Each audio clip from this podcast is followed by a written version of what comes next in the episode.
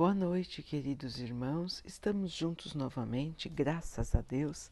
Vamos continuar buscando a nossa melhoria, estudando as mensagens de Jesus, usando o livro Jesus no Lar, de Neio Lúcio, com psicografia de Chico Xavier.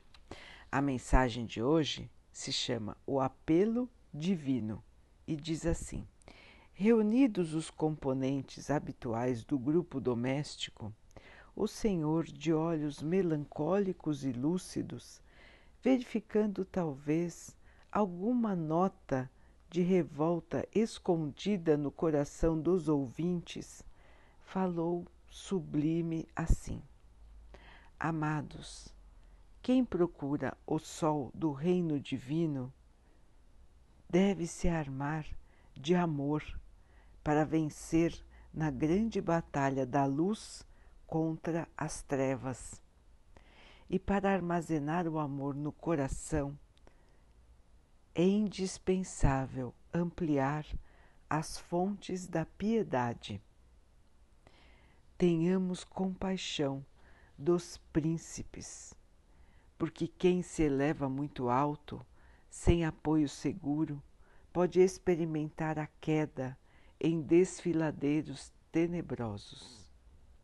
Ajudemos os escravos, porque quem se encontra nos espinheiros do vale pode se perder na inconformação, na revolta, antes de subir a montanha da salvação. Auxiliemos a criança, porque a erva tenra pode ser queimada antes do sol do meio-dia. Amparemos o velhinho nem sempre a noite aparece abençoada de estrelas. Estendamos mãos fraternas ao criminoso da estrada, porque o remorso é um vulcão devastador. Ajudemos aquele que nos parece sem falhas, porque há uma justiça infalível acima dos círculos humanos, e nem sempre quem morre santificado aos olhos das criaturas, surge santificado no céu. Amparemos quem ensina, os mestres são torturados pelas próprias lições que transmitem aos outros. Socorramos aquele que aprende, porque o discípulo que estuda sem proveito ganha para si pesada responsabilidade diante do Eterno fortaleçamos quem é bom. Na terra, a ameaça do desânimo paira sobre todos. Ajudemos quem é mau. O espírito endurecido pode se fazer perverso. Lembremo-nos dos aflitos, abraçando-os fraternalmente, porque a dor, quando incompreendida, transforma-se em fogueira de angústia. Auxiliemos as pessoas felizes, porque a tempestade costuma surpreender com a morte os viajores desavisados. A saúde reclama a cooperação para não se arruinar. A doença precisa do remédio para se extinguir, para terminar. A administração pede socorro para não se desmandar a obediência exige auxílio amigo para não cair em desespero.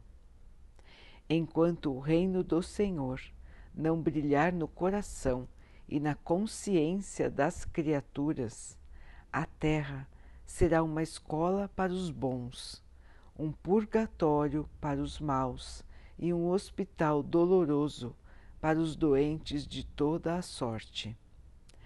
Sem a lâmpada acesa da compaixão fraternal, é impossível atender à vontade de Deus. O primeiro passo da perfeição é o entendimento com o auxílio justo. O mestre parou e viu os companheiros sem palavras.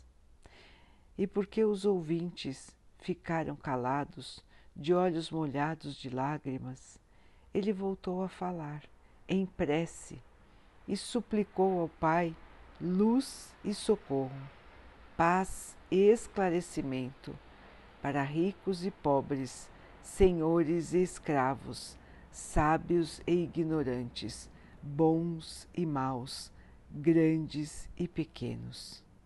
Quando terminou a oração, as brisas do lago se agitaram, harmoniosas e suaves, como se a natureza as colocasse em movimento na direção do céu, para conduzirem a súplica de Jesus ao trono do Pai, além das estrelas. Então, queridos irmãos, aqui um esclarecimento muito bonito do Mestre Jesus para todos nós. Ele esclarecia os irmãos que às vezes se achavam revoltados diante de certas situações que observavam na época, na sua vida, ao seu redor, com as pessoas que eles conheciam. Situações de dor, situações de sofrimento, situações de angústia, todas situações, irmãos, que continuam existindo na Terra. Vejam que todos os exemplos que Jesus colocou continuam existindo. Talvez não existam mais tantos príncipes, mas existem tantos poderosos que agem como príncipes. Talvez não existam mais escravos, ou melhor, ainda existem escravos na Terra, talvez não em tanto número, mas ainda existem tantos e tantos irmãos que são tratados como escravos, embora teoricamente sejam livres. Então, todos os sofrimentos que Jesus enumerou, que Jesus listou, continuam existindo aqui na Terra. E ele chama a atenção dos seus discípulos, daqueles que o seguiam, para a necessidade de nós nos importarmos com o sofrimento dos outros. Esclareceu também que não devemos nos deixar enganar pelas aparências das pessoas, porque todos escondem os seus desafios, as suas dificuldades. Todos que estão na Terra estão em provação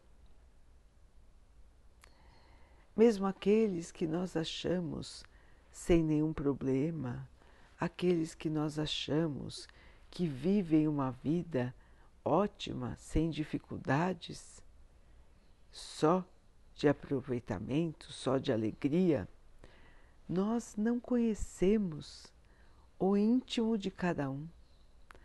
Nós não conhecemos aquilo que vai no coração das pessoas.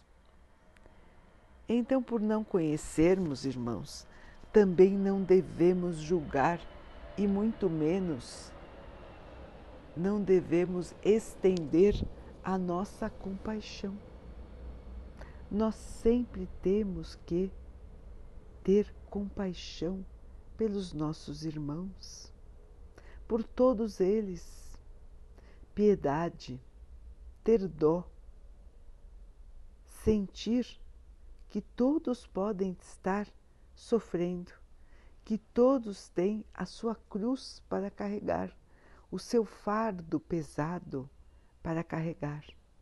Mesmo que nós não consigamos de imediato, às vezes, entender, compreender e ver qual é o problema de cada um, de cada uma das pessoas ao nosso redor. Os nossos olhos ainda são muito materialistas. Nós sempre vemos primeiro as questões materiais, a aparência, o falso poder. Nós nos deixamos enganar pela nossa visão que ainda é estreita,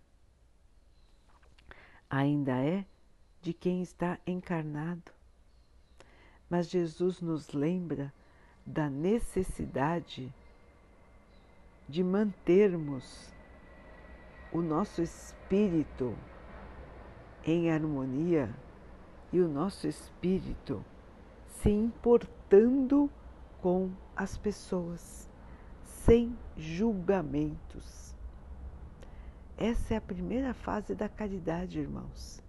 Se nós não nos importarmos com os nossos irmãos, se nós não nos angustiarmos pelo sofrimento dos nossos irmãos, se nós tratarmos de maneira diferente os irmãos por conta da sua aparência ou de qualquer outra posição social,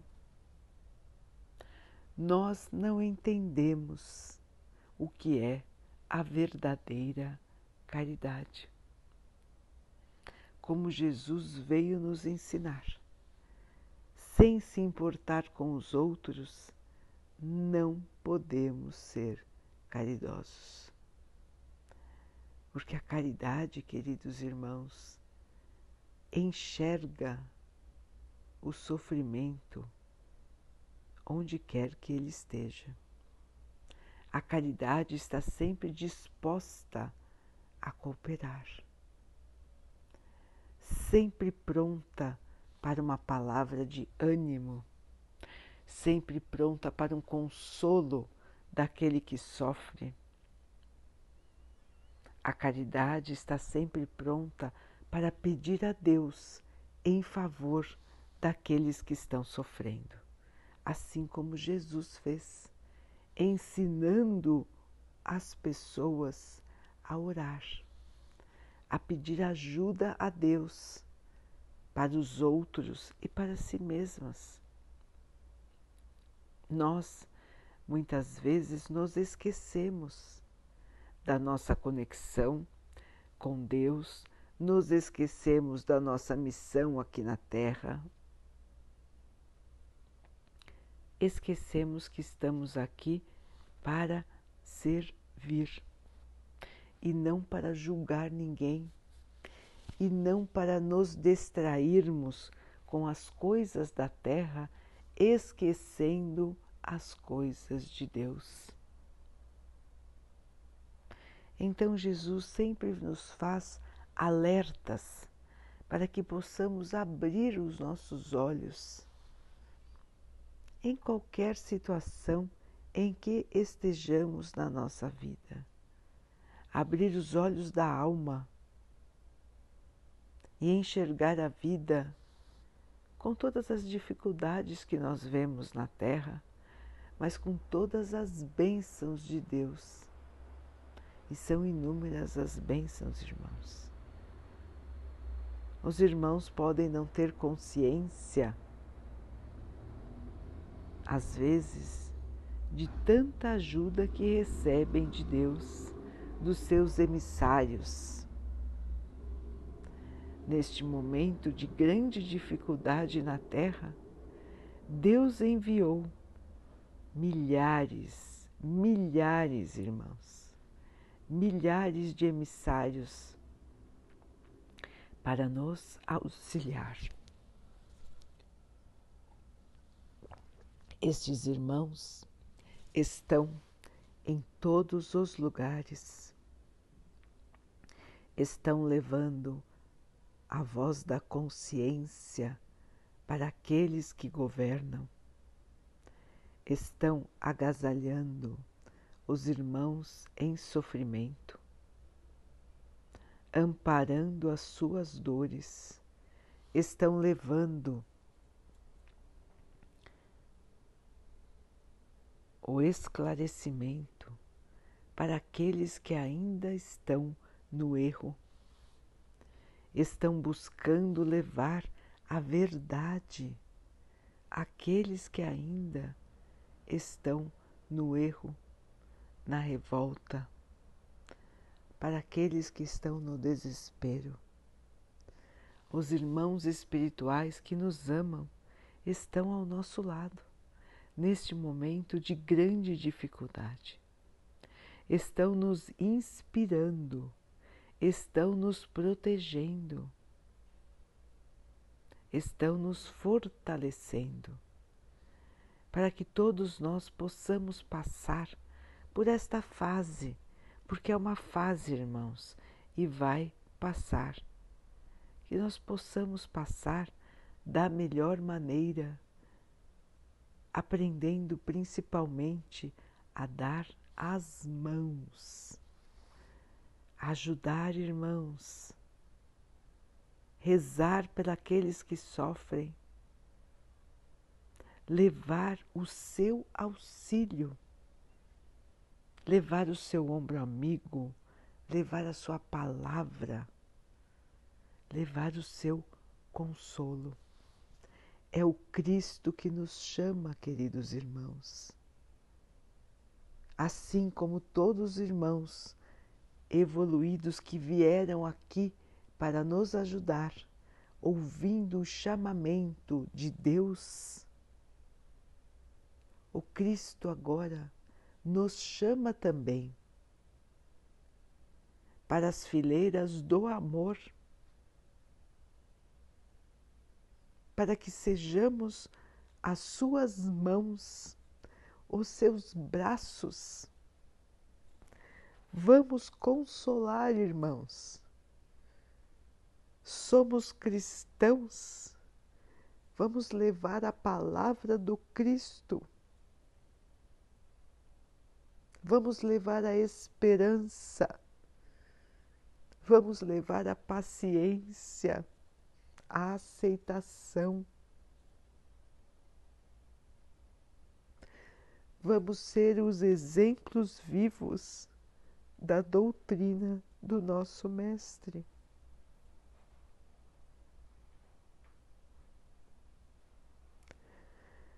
Se nós não agirmos na seara do Mestre, como podemos nos dizer cristãos. Agora é o momento, queridos irmãos. A terra precisa de vocês. Jesus nos chama. Vamos despertar, irmãos para o verdadeiro amor. Vamos despertar para aquilo que Jesus espera de nós, para aquilo que Ele nos ensinou. Sejamos a luz que extingue as trevas. Não se deixem abater, irmãos. Não se deixem desanimar. Sejam bons, sejam amigos, sejam solidários. Não caiam na revolta, não caiam no desespero. Não caiam na falta de esperança, porque ninguém está desamparado pelo Pai, ninguém. Estamos enfrentando uma grande luta, mas o amor vai vencer. E este amor precisa vencer dentro do coração de cada um de nós. Esta é a maior batalha, queridos irmãos, a vitória do amor dentro do nosso coração. Sejamos unidos, sejamos verdadeiros cristãos. Daqui a pouquinho, então, queridos irmãos, vamos nos unir em oração, agradecendo a Deus por tudo que somos, por tudo que temos, por mais um dia que passamos. Que o Pai possa nos abençoar com a esperança, com a força, com o fortalecimento da nossa fé. Que possamos aprender a amar. E que Ele assim abençoe a todos os nossos irmãos. Que Ele assim abençoe o nosso planeta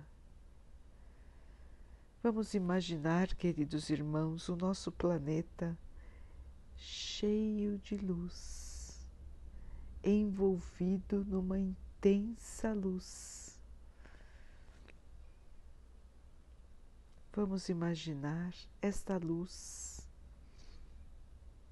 no nosso país, no nosso estado, na nossa cidade no nosso bairro, essa luz iluminando as ruas perto da nossa casa, essa luz chegando na nossa casa, essa luz tornando claro, claro, claro todos os ambientes da nossa casa.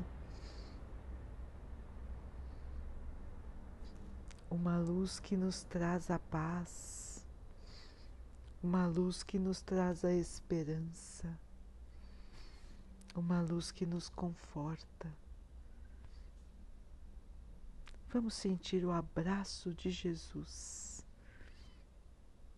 Essa é a luz do nosso Mestre, queridos irmãos. Essa é a luz do governador espiritual da Terra. Sigamos esta luz.